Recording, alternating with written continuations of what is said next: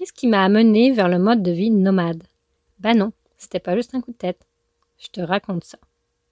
Salut à toi, exploratrice hors sentier.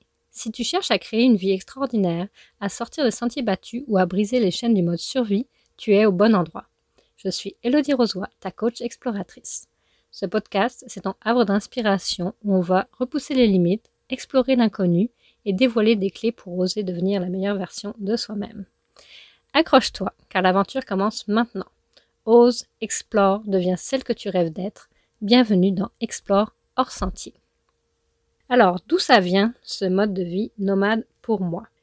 Ben, comme je te disais tout au début, c'est pas arrivé euh, d'hier. Ça fait plusieurs années, en fait, dans le temps que je construisais, euh, je bâtissais mon entreprise Récupérer ma première entreprise, ce qui m'intéressait énormément, c'était les mini-maisons. À ce moment-là, euh, je voulais, j'imaginais vivre dans une mini-maison un jour. Euh, puis l'entreprise me permettait d'aller explorer ça, d'aller explorer tout ce qui était mobilier multifonction, d'aller commencer à créer du mobilier dans ce sens-là. Euh, j'aimais l'aspect style de vie minimaliste. J'aimais l'idée de prendre plus son temps, de vivre plus à l'extérieur quand on vit dans petit, veut, veut pas, euh, c'est pas, l'espace doit être très fonctionnel, l'espace doit être bien pensé, puis c'est pas, tu passes pas ton temps à l'intérieur nécessairement. Fait que ça, ça fait comme un certain temps, euh, au moins depuis 2015, je dirais. Donc euh, là, on est en 2023, fait que là, ça fait quand même 8 ans qu'il y a une, une idée qui a germé.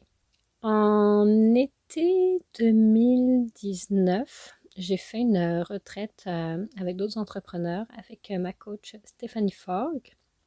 Et à ce moment-là, dans la retraite, j'ai dessiné un bus.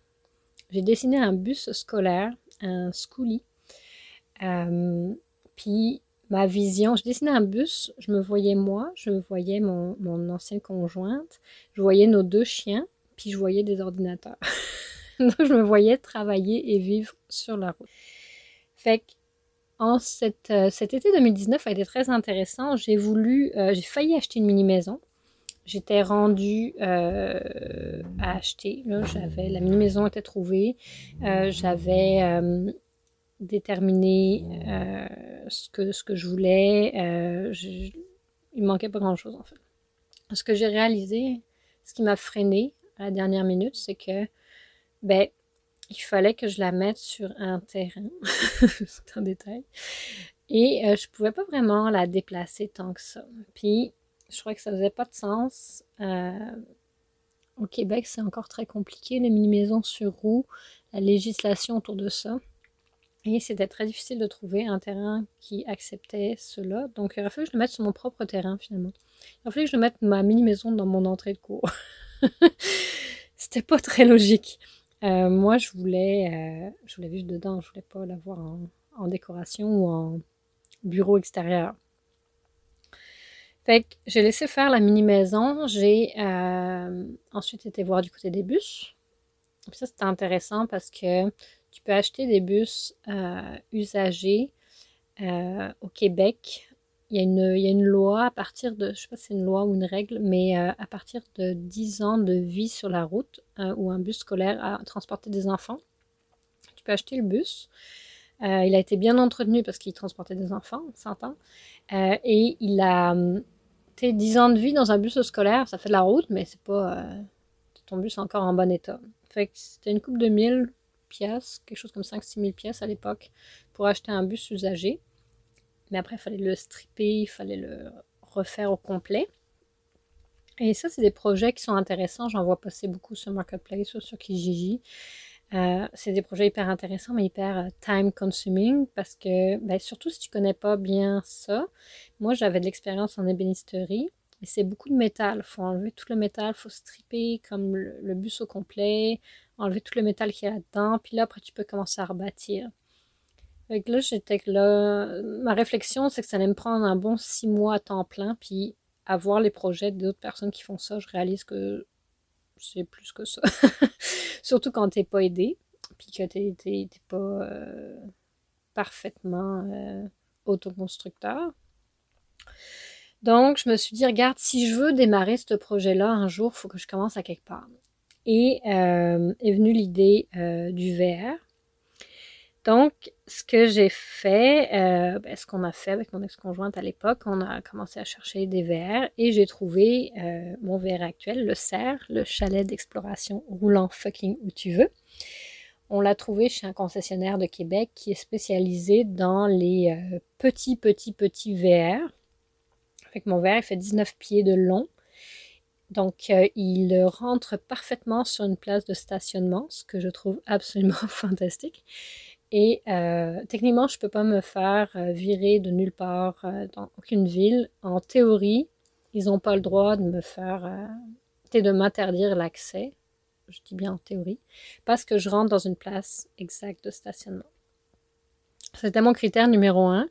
Puis numéro deux, ben, que que ça donne un, bel espace de vie euh, en général. Puis euh, là, je l'ai tout updaté, mon verre, dans l'été. Fait que je vais mettre des photos euh, sur mon Instagram à commercial Elodie Rosois à un moment donné. je suis vraiment très fière. Ça, ça ressemble vraiment à une maison maintenant. Il y a, il y a de l'amour qui a été donné. Anyway, au final, en 2019, on a acheté le VR et mais tu sais, c'était euh, ce qui a fait l'achat, ce qui a fait le, projet, c'était le. On devait partir dans l'Ouest canadien en 2020. Bon, pandémie, blablabla. On n'est pas parti en 2020. Moi, j'ai trouvé que c'était extraordinaire en VR parce que je pouvais partir n'importe quand. Et surtout dans le contexte de, pandémie, euh, ben, on pouvait aller voir la famille puis euh, être éloigné physiquement, mais on était indépendant, puis on était capable d'aller voir euh, nos gens. Fait ça, c'était vraiment agréable. Là, on a fait le voyage en 2021 dans l'Ouest canadien. Ça a été un superbe voyage. Euh, ça a été ma première expérience nomade parce que j'ai, tout organisé la business pour qu'elle roule quasiment sans moi pendant ces six semaines-là. Euh, j'avais mon équipe de vente, j'avais mon adjointe, j'avais même une assistante coach qui coachait à ma place dans les coachings de groupe. Puis moi, ce que je faisais, c'était euh, manager l'équipe. Donc, j'étais, j'étais vraiment le CEO de la team à ce moment-là. Hum, puis ça se faisait tout sur mon téléphone. mes réunions Zoom, se faisait tout sur mon téléphone. Et ça allait bien. Tu sais, ça m'a montré que c'était une première, c'était une première expérience qui m'a montré que je pouvais ne pas être physiquement à un endroit et euh, que les choses roulent. Après, euh, c'est pas là qu'on a fait les meilleures ventes pendant que j'étais pas là. Tu sais, j'avais pas de présence sur les réseaux sociaux, fait que ça a apparu. Euh, mais il y avait moyen de maintenir quelque chose. Donc, euh, ça, ça a été le premier, euh, le premier euh, test. Puis on avait parlé avec mon ex-conjointe que on allait vendre le VR après ce voyage-là, mais moi, il n'y en était plus question. Moi, il n'y en était plus question. J'ai euh, j'ai trop pris la piqûre. J'aime le fait que mon véhicule soit ma maison aussi, même si à ce moment-là, c'était pas ça exactement dans ma tête. J'avais encore ma maison, c'était des vacances, puis je pouvais travailler en même temps. C'était pas, pas rendu là, mais je voyais le potentiel, par exemple. Fait que je dis non, on sort de question, je garde le, on garde le VR. Euh, fait qu'on a laissé passer 2022. En fait, 2022, on s'est dit, euh, bon, je, gardais le VR, mais tu sais, il fallait quand même le rentabiliser, que fait qu'on l'a loué. Je me suis occupée, euh, j'ai eu une double business en 2022 pour, euh, avec la location du VR. Il est parti quelque chose comme 8-9 semaines dans l'été. Ça, c'était de la gestion. ça m'a appris. maintenant, je le sais quand on loue, tu sais, quand on loue une chambre sur Airbnb, quand on loue un VR, puis on trouve ça affreusement cher. Il y a une raison. Tu sais, j'étais pas j'étais pas rentable à la fin. C'est ce qui m'a, ce que cette expérience m'a appris, c'est que, ben, ce que ça m'a donné, c'est que j'ai vraiment pimpé le VR. Je me serais pas lancée à le rendre aussi beau qu'il est maintenant si je l'avais pas loué. Ça, ça m'a donné l'autorisation de, le mettre cute. Ça m'a démarré, euh, ça a démarré ce projet-là. Puis là, ça commençait à devenir une maison. là, ça commençait à devenir chaleureux, puis c'était pas juste un, objet de location. Mais ce que, euh, ce, ça, ce que ça m'a appris niveau, euh, niveau business, dans la business de location de verre, c'est ça prend des systèmes, puis c'est normal qu'on mette des des réservations de tel jour à tel jour, puis de cadrer tout ça, parce que sinon c'est juste pas gérable. Ça, ça devient trop euh, time consuming. Euh, tout le ménage qui est lié à ça. Puis moi, c'est certain que j'acceptais les animaux. Euh, c'était mon souhait. En fait, je, n'acceptais que des réservations avec animaux. Ça demandait plus de ménage. ceci dit, les locataires étaient extrêmement propre, puis euh, il se gérait bien. C'était euh, c'était pas, pas dégueu, mais, mais n'empêche que. Fait que ça, ça a fait que euh, j'ai pu négocier de garder le verre malgré qu'on ne faisait pas des gros voyages l'année passée. On est parti en deux semaines avec, puis moi je suis partie un peu par moment.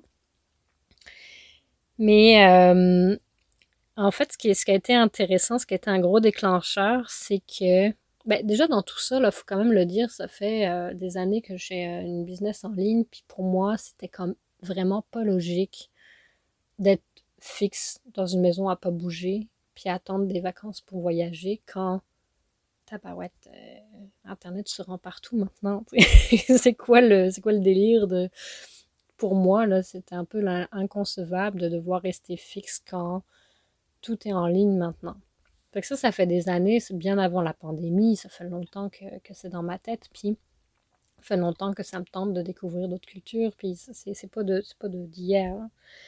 Euh, mais ce que je voulais dire, c'est que 2022, quand euh, quand j'étais dans les locations, là, à, la fin de l'été, je me demandais qu'est-ce que je fais avec, euh, qu'est-ce qu'on fait pour l'hiver, parce que je voyais qu'il y avait des gens qui cherchaient à louer des verres pour l'hiver. Donc, j'étais comme, ok, je l'avais mis disponible pour l'hiver, euh, pour euh, des snowbirds. Et j'ai eu une offre en fait, j'étais en, meeting d'équipe, j'étais en fin de semaine d'équipe. On était en Estrie, si je me rappelle bien. Puis c'était dans les réflexions déjà. Ça je me disais, j'aimerais ça partir avec l'hiver, machin. Mais là, bon, si j'ai une bonne offre, je vais accepter l'offre. Puis on verra, tu sais. Puis là, j'ai une offre. Et la fille, elle m'a négocié, puis elle a raison, puis c'est correct, là. Mais elle m'a négocié, puis ah, stick, j'haïssais ça. Et que je me disais, hey, tu sais quoi, pour ce montant-là, que je reçois dans mes poches, qui est vraiment rien comparé avec tous les kilométrages qu'elle va faire, puis tout l'entretien que ça va demander, puis tout le kit, là. Et à ce montant-là, c'est moi qui vais le faire. C'est moi qui vais partir. Ah, ça m'a drivé. J'étais, j'étais en furie. J'étais vraiment fâchée. Parce que, au fond de moi, ce que ça a révélé, c'est que c'était un rêve que je caressais depuis longtemps, que je ne m'autorisais pas, euh, parce que bah, ma conjointe de, l'époque ne me suivait pas, puis je pense que je ne me, l'autorisais pas de cette façon-là. Mais là, c'était trop. C'était comme, hey, non, tu sais quoi, c'est moi qui vais le faire. Fait que là, j'ai commencé à me, euh, me renseigner. Moi, dans ma tête, je partais six mois l'hiver euh, passé, comme toute snowbird. Puis là, j'ai réalisé que ben, je n'avais pas encore ma citoyenneté, je ne l'avais même pas demandé. Et euh, ben, en tant que Française, c'est juste trois mois. j'ai fait fuck it! là, j'étais comme, bon, c'est juste qu'il faut, penser que je voyage avec un chien. Donc, je peux pas. Euh, je voyage avec mon verre puis un chien. Donc, c'est pas une pas facile, surtout qu'il est un vieux chien, c'est pas facile. Tu sais, je peux pas être nomade demain. Je pourrais, mais ce serait comme mettre mon chien de côté, puis c'est pas ce que je veux. Euh, partir en Thaïlande trois mois, puis revenir, tu sais, j'adorerais faire ça. Mais euh, pour moi, c'est pas ça parce que ça fait pas de sens de partir sans mon chien. Donc, quand tu regardes où est-ce que tu veux aller, où est-ce que tu dois aller, ben, tu c'est pas mal euh, du Québec, c'est pas mal les États. Dans l'hiver. C'est pas mal la Floride, le Mexique, le, Texas, c'est le sud, sud, sud des États-Unis, puis après l'Amérique centrale plus, pour te permettre d'être au chaud, puis le verre, il faut qu'il soit au-dessus de 0 degré, sinon tes tuyaux, ils gèlent et tout ça. Fait que, il y a des contraintes qui font que c'est un peu obligatoire pour moi de transiger par les États-Unis. Transiger par les États-Unis, ben là, si j'ai le droit à juste un 3 mois de la shot, ça devient plus complexe. Fait que pour une vision long terme et euh, une sécurité aussi, j'ai décidé de demander euh, ma, citoyenneté que j'ai eue récemment. J'ai mon petit passeport, puis tout ça. Je suis bien fière, ma citoyenneté canadienne. Donc, ça, ça, ça me donne cette, euh, cette assurance que je peux toujours revenir au Canada. j'ai quand même bâti 15 ans de ma vie au Canada. C'est important pour moi d'avoir euh, ce, pied à terre-là, puis cette sécurité-là. Mais en même temps, ça me donne la flexibilité de voyager davantage aux États-Unis, puis de transiger par là pour aller ailleurs après. Donc, ce qui a fait que là, je suis partie cet hiver avec mon, fameux trois mois. Et euh, ben, j'ai rencontré mon chéri. j'ai rencontré mon chéri en Floride. C'était pas prévu, c'était pas euh, planifié, ça s'est fait de même. Et ça donne qu'il a les mêmes genres de rêves de nomade que moi. Puis je dis pas que c'est quelque chose qu'on va faire pour la vie nécessairement, mais euh, là, pour la prochaine année, à partir de dans quelques jours, on va partir euh, donc pour un an sur la route. Et euh, c'est ça, je ne sais pas si je te donne tout le plan tout de suite, je pourrais bien. Fait on va à la fin du mois, on va traverser euh, aux États, puis on va descendre du côté est jusqu'en Floride pour être en Floride au mois de novembre. On va passer un peu de temps là, puis on va repartir euh, vers euh, normalement le Mexique, vers Bahia pour l'hiver, donc en janvier, février, février-mars même. Puis après ça, on va remonter la côte ouest au printemps, donc toute la côte ouest US, tout le BC Yukon, puis passer l'été prochain en Alaska pour revenir au Québec à la fin euh, septembre prochain. Donc un an complet à partir euh, du 1er octobre. C'est ça le plan. C'est excitant. C'est vraiment excitant. Puis ça, ça fait, écoute, euh, ça fait maintenant des mois que je prépare ça. Euh, je pense que ça fait depuis avril qu'on en parle, qu'on a lancé l'idée. On a lancé l'idée en avril-mai. Euh, c'est qu'il va y avoir un épisode dans les prochaines, euh, dans cette saison, il va y avoir un épisode qui est dédié à la préparation de tout ça. C'est monstrueux. J'ai euh, ben, mis bout à bout, c'est fou, mais c'est au final, étape par étape, ça se fait pareil. Euh, je vais t'expliquer ça ressemble à quoi la planification, c'était quoi les enjeux. il y a beaucoup d'enjeux légaux, médicaux, il y a beaucoup d'affaires là-dedans. mais ça se fait. Puis j'étais pas accompagnée là-dedans.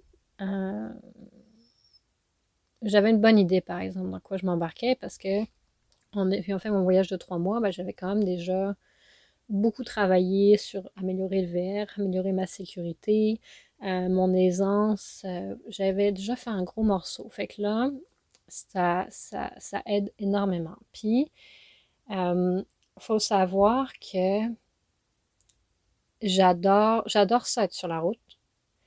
Mais il y a des contraintes qui viennent avec ça. Puis ça aussi, je vais t'en parler dans un épisode au complet parce que c'est euh, le mode survie sur la route, il est vraiment puissant.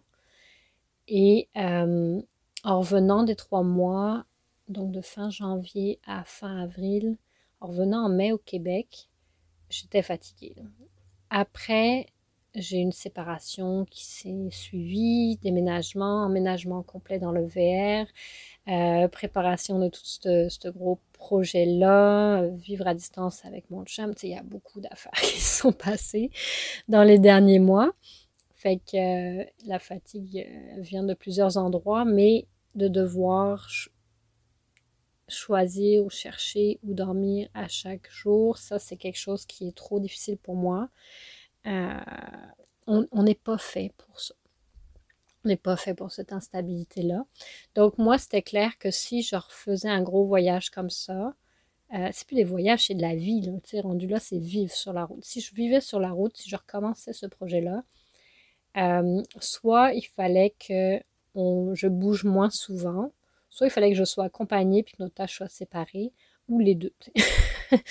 Donc, moi, je crois pas que je me serais lancée, pas tout de suite en tout cas, pas directement dans la même année, je me serais pas lancée dans un autre projet de un an comme ça.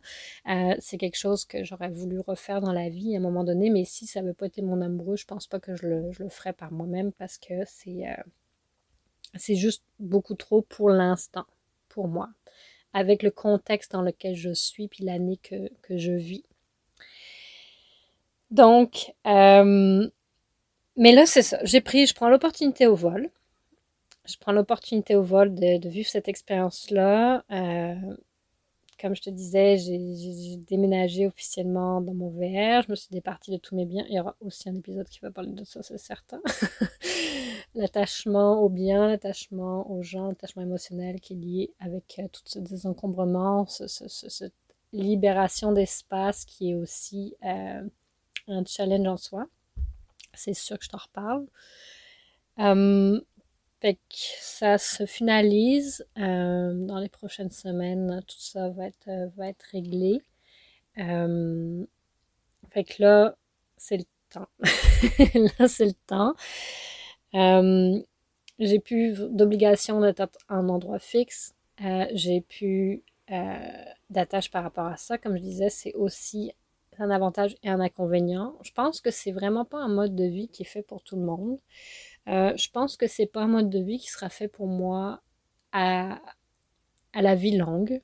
Euh, tu sais, je m'ennuie d'avoir quelque chose de plus fixe. Je m'ennuie de voir les mêmes oiseaux arriver à ma mangeoire. Je m'ennuie de voir pousser mes plantes. Euh, je fais des germinations dans le VR, puis j'ai un projet de petit jardin dans la salle de bain. Mais c'est pas pareil. Il y a des je sais consciemment que j'ai besoin des deux. Je sais consciemment que j'ai besoin de cette liberté, puis cette autonomie, puis cette, d'aller chercher mon esprit d'aventure, puis d'aller explorer. Euh, mais là-dedans, j'ai besoin de stabilité, là-dedans, j'ai besoin de structure. Puis ça, c'est mes gros enjeux sur lesquels euh, je travaille, puis qu'on va travailler à deux, puis qui vont, en plus, dans une nouvelle relation, puis que t'inquiète pas qu'on va, on va en parler parce que c'est sûr que c'est, ça va être dans mes enjeux principaux à discuter sur le podcast. Donc voilà, euh, mais je me permets, je me permets euh, d'explorer, je me permets d'oser ce mode de vie-là pour le temps que ça va durer.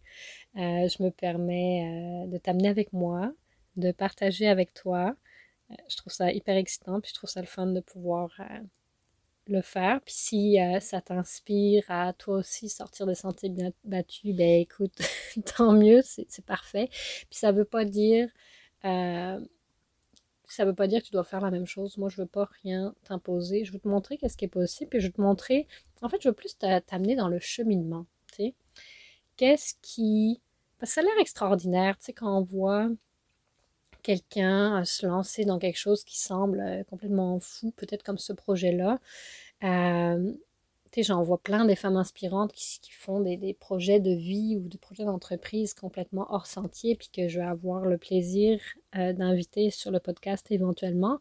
Puis ça a l'air, waouh, ça a l'air comme ouf, t'as l'air, mais ça sort de nulle part, puis c'est, c'est pas vrai, ça sort jamais de nulle part, il y a du processus là-dedans. Puis moi, c'est ça que je veux t'amener, je veux t'amener dans le processus, puis je veux t'amener dans quelles sont mes peurs là-dedans, tabarouette, là, peux pas savoir le nombre de peurs qui, qui sont comme en arrière, puis qui, euh, qui m'ont, retenu ou qui m'ont qui, ont, qui auraient pu faire péter le projet mille fois dans les derniers mois, puis sur, le, sur lequel j'ai dû travailler, puis qu'est-ce que j'ai dû... C'est Slide Your Dragons, quel, quel, quel dragon j'ai dû comme couper en deux dans les derniers temps. C'est, c'est, fou, là. il y en a beaucoup, puis c'est pas... Je suis pas extraordinaire, je suis pas... Je sais pas, c'est, je fais juste les choses pas à pas, puis j'essaye d'avancer là-dedans. Puis je pense que c'est ça que je veux transmettre le plus, de, de voir que ce qu'on pense impossible, moi j'ai pour m'en dire que quand je vois quelqu'un faire quelque chose qui me semble impossible, si quelqu'un l'a fait, ça ouvre mon champ des possibles. Je dis pas que c'est nécessairement que je vais le faire demain ou que j'ai toutes les capacités pour, etc. Mais c'est possible. C'est rendu possible. Quand mes croyances sont, sont là, quand tout, dans mes croyances, tout est rendu possible, tous les projets que, que, que, que je vois sont réalisables par moi aussi. Après ça, c'est mon choix, puis c'est mes décisions, puis c'est qu'est-ce que je dois faire à tous les jours pour me rendre là. Et là, dans les derniers mois, j'avais beaucoup d'éléments à mettre en place, j'avais beaucoup de planification à faire, puis je me suis quand même beaucoup retirée des réseaux sociaux. Euh, j'avais pas le temps de gérer ça en plus. J'avais pas cette énergie-là, c'était pas pas là qu'il fallait que je mette mon énergie. Euh, j'ai pris ce choix-là. Ça fait qu'aujourd'hui, à relancer le podcast sous ce nouveau jour, nouveau nom, nouvelle image, ben, j'ai pas, je le fais pas de la façon qui est optimale. je suis, je suis là en train de te, parler. Mais je j'ai pas fait euh, trois mois de promotion sur les réseaux sociaux avant. Je me suis comme cachée, fait mes affaires, tenté de mettre en place tout ce que j'avais à mettre en place pour pouvoir partir, me ressourcer auprès euh, de mon ami qui m'a hébergé une partie de l'été, qui, m'a accueilli sur son terrain avec euh, mon chien, puis le VR, puis euh, on a fait un beau travail d'équipe pour s'aider dans nos vies mutuellement. Tu on a fait, j'ai fait ce que j'avais à faire pour moi me mettre en condition pour faire ce projet-là, ce qui n'est pas ce que on recommanderait, ou ce qui n'est pas d'ailleurs ce que j'ai recommandé dans le passé, euh, quand tu prépares à mettre, euh, à montrer au jour ton, ton projet. Mais c'est ça que j'avais besoin, puis c'est ça que je fais. Donc, ça ressemble à ça. c'est pour ça que je voulais te parler euh, l'aspect peur ou l'aspect... tu sais, j'ai travaillé beaucoup de choses en interne. J'ai écrit énormément, j'ai euh, j'ai processé énormément, puis je vais, te le partager. J'ai beaucoup de tellement à te partager. Mais euh, c'était du shadow work, beaucoup. Et euh, autant pour moi, autant pour le VR, autant pour ce projet-là, autant pour ma vie en général. Et ben c'est correct comme ça. C'est ça que, que j'avais besoin. Fait que oui, j'ai encore des peurs tous les jours, ce projet. Et très insécurisant, excitant, mais très insécurisant. Le fait que je démarre une relation à travers ça avec un Américain, c'est un autre projet en soi. c'est euh, c'est ça. Mais c'est de ça que je veux qu'on parle. Pourquoi, tu sais, à quel point nos peurs nous, nous empêchent d'avancer? Qu'est-ce qu'on fait pour les, les, les transcender puis aller de l'avant? Ça, ça fait partie des sujets qui m'ont toujours intéressé. Puis je pense qu'avec ce que je vis cette année, c'est encore plus parlant. Et euh, j'ai vraiment envie de te partager beaucoup, beaucoup, beaucoup de, choses que j'ai vécues par rapport à ça ou que je, que je partage aussi. Malgré tout, j'ai rencontré beaucoup de monde cet été, j'ai eu beaucoup de discussions très, très profondes et euh, je suis pas la seule. et je suis convaincue que si tu es là puis que tu m'écoutes en ce moment, c'est que tu en as, vécu des peurs, puis tu en as encore en arrière, puis tu as des, des, blocages qui sont qui, t'empêchent d'avancer vers ce que tu veux vraiment. Puis ça, c'est vraiment le noyau, là où je veux aller parce que on n'est à pas grand-chose de réaliser sa, grande vision. le frein premier, il est en nous. Puis ça, ça là, ça m'a... Il n'y a pas grand-chose qui me passionne plus que ça. Il n'y a pas grand-chose qui me, qui me drive plus que d'aller guérir ces petites bibites-là, autant chez moi, autant chez les autres. Euh, tout en avançant, tout en étant dans l'action. Donc, je voulais finir avec euh, un petit mot sur euh, ma maman qui nous a quittés depuis cinq ans hier. Ma maman était, son, décès, mettons, a été un, gros déclencheur chez moi. J'ai eu beaucoup de déclencheurs, j'ai eu plusieurs déclencheurs. j'ai eu ma tentative de suicide en 2014 et j'ai eu le décès de maman en 2018. deux gros morceaux qui m'ont à chaque fois ramené vers la soif de vivre, la soif de vivre ma vie qui me ressemble moi. C'est euh, c'est pour ça que j'accepte de prendre des détours, que le chemin n'y est pas droit, puis que ça fasse des zigzags, puis que ça a l'air bien décousu, mais ça me dérange pas parce que moi, il faut que je passe par ces étapes-là. Puis il faut que j'expérimente, puis il faut que j'explore.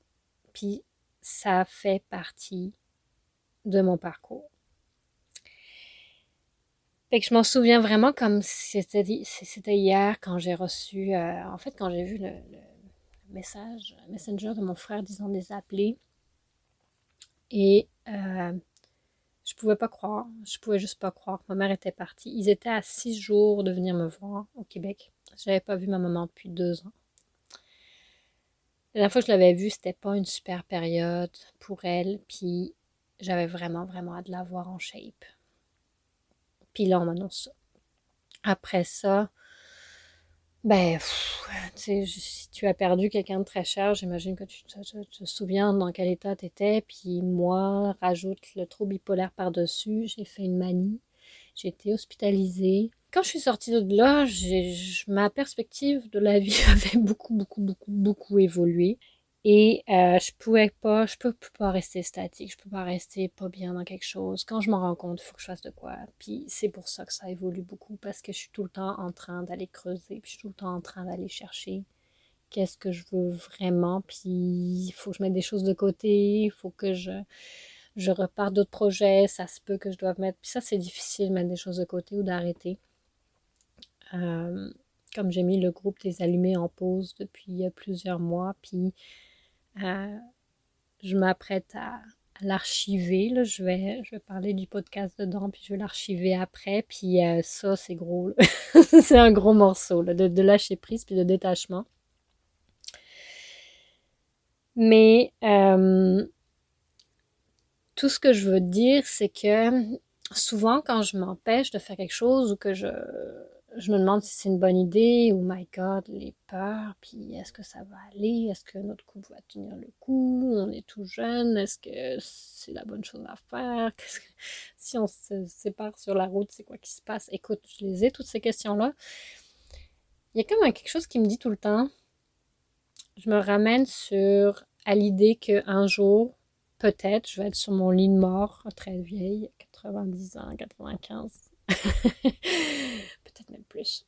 Et euh, si je me retrouvais sur mon lit de mort, est-ce que je serais en train de me dire que je vais regretter cette expérience-là? Il y a vraiment bien des chances que non. Je vais sûrement regretter de ne pas l'avoir fait si j'avais eu l'occasion, puis d'être resté dans mes pantoufles. Ça, oui, il y a bien des chances. Mais regretter d'être allé, faire ça, de passer à l'action, d'avoir pris tous ces risques-là, puis il y en a une coupe de risques là-dedans, pour vrai, est-ce que je vais le regretter? Je penserais pas. Que, moi, c'est ça. Tu sais, je veux pas arriver à la fin de ma vie et me dire, ah, j'aurais tendu, puis j'aurais tendu, puis j'aurais tendu. Ça, c'est la dernière chose que, je veux. Et les différentes épreuves que j'ai vécues m'ont vraiment amené cette perspective-là. Je peux pas les oublier. Je peux pas les, les mettre de côté. J'ai des cicatrices sur les bras, je les vois, là. Je peux pas, je peux pas ignorer ça. Je peux pas ne pas m'en rappeler. Euh, ma maman, euh, c'est ma maman, je l'oublierai jamais. Je, je dirais, vie dans moi. Fait je peux pas l'oublier. C'est des, des reminders constants. Je me dois de, je me dois de vivre la vie que je vise. Je, je, je peux pas faire moins que ça. C'est comme ça que je le vois. Donc, c'est pour ça que je me lance dans cette, vie nomade. Euh, je suis vraiment consciente de dans quoi je m'embarque parce que j'ai déjà des bouts de fait, j'ai déjà des préalables. Euh, je sais que c'est pas facile, je sais que je vais être fatiguée, je sais euh, que je vais avoir besoin de trouver de la stabilité, je sais que je vais avoir besoin de trouver des, des, systèmes, je sais que il y a beaucoup de choses. Et légal et immigration et business. Il y a beaucoup d'affaires. Je vais t'en parler en temps et lieu. est-ce que tu es excité de suivre cette aventure avec moi? Euh, je vais t'amener, oui, dans le nomadisme, je vais t'amener dans les réflexions, comme je te disais, le parcours, qu'est-ce qui m'empêche de, puis avec des expériences du moment, mais que tu pourrais très bien vivre dans n'importe quel quotidien que tu as et qui est parfait comme ça.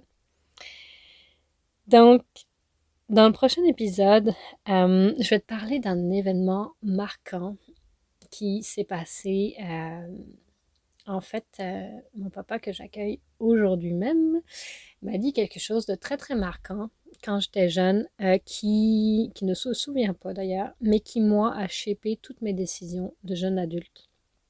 Et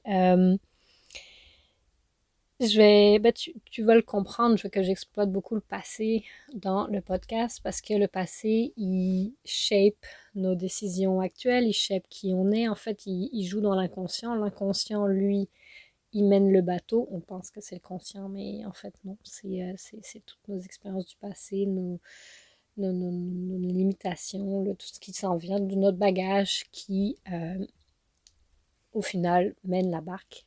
Et donc, je vais revenir souvent là-dessus. Des éléments du passé qui m'ont vraiment marqué, puis qui ont comme. Euh, ou que j'ai entendu euh, chez mes coachés, ou que euh, des personnes que je rencontre, ou mon entourage, que, des petits trucs qui cliquent et que, que moi je fais Oh, tiens, là, il y a quelque chose là. Et ça vient tout guider